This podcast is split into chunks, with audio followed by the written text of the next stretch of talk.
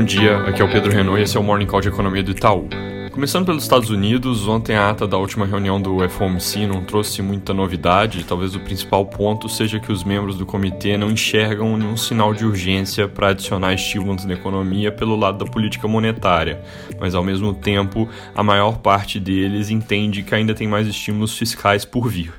O mercado pode focar nesse ponto, uma vez que a nossa leitura é de que não deve sair nada antes do próximo mandato presidencial, mas apesar dessas dúvidas sobre conseguir aprovar ou não um pacote agora gerarem volatilidade, a nossa leitura, que eu já até comentei essa semana, é de que esse pacote de estímulos tem ficado cada vez mais irrelevante, porque a economia está recuperando bem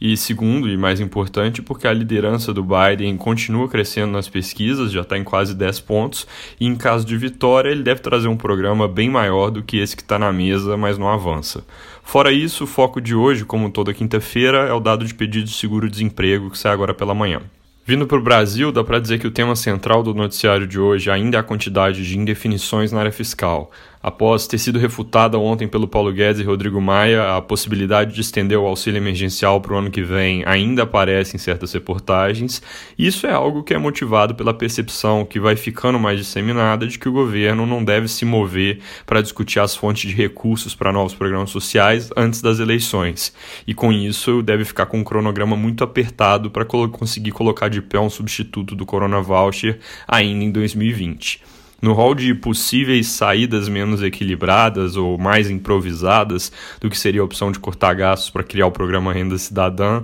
o Estadão de hoje destaca que pode ser incluída na PEC do Pacto Federativo uma cláusula de calamidade que permitiria nova suspensão das regras fiscais em 2021 para combater os efeitos do Covid na economia. Então, permitindo ali mais um período de gastos temporariamente elevados, sem a necessidade de fazer contrapartida em outras áreas.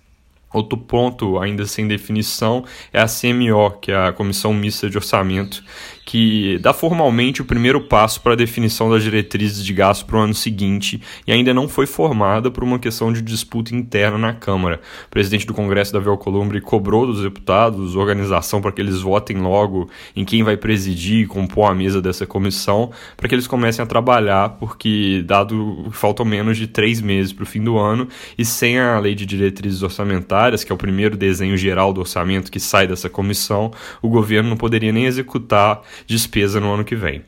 Ontem, o presidente Bolsonaro reforçou em um discurso que quem toma as decisões finais na economia são ele e o ministro Paulo Guedes, com isso minimizando declarações como as que vieram na semana passada de outros ministros ou pessoas próximas ao governo e que causaram ruído nos mercados. O ministro Paulo Guedes, por sua vez, reforçou a sinalização de confiança de que vão conseguir fazer um pouso suave e retornar uma agenda positiva, mas como eu destaquei ontem, fica, e fica claro aqui pelas reportagens de hoje, enquanto não houver ações ações concretas, vai permanecer essa dúvida sobre quão desorganizada vai ser a saída para o impasse fiscal. Mudando de assunto para fechar, ontem saiu o dado de produção de veículos do mês de setembro. Ele teve a quinta alta consecutiva, dessa vez subindo 14% no mês, mas ainda ficando em patamar 11% menor do que o que foi observado no mesmo mês do ano passado. Além disso, acabou de sair o dado de vendas do varejo no mês de agosto, teve alta de 3,4%, um pouco melhor que o consenso de mercado. Isso na variação ano contra ano significa alta de 6,1% e em termos de nível, o indicador está agora no maior patamar já observado, ele superou o pico anterior que era outubro de 2014. Mais um dado então confirmando a tendência de reaquecimento rápido da economia nesse primeiro momento pós-choque. É isso por hoje, bom dia.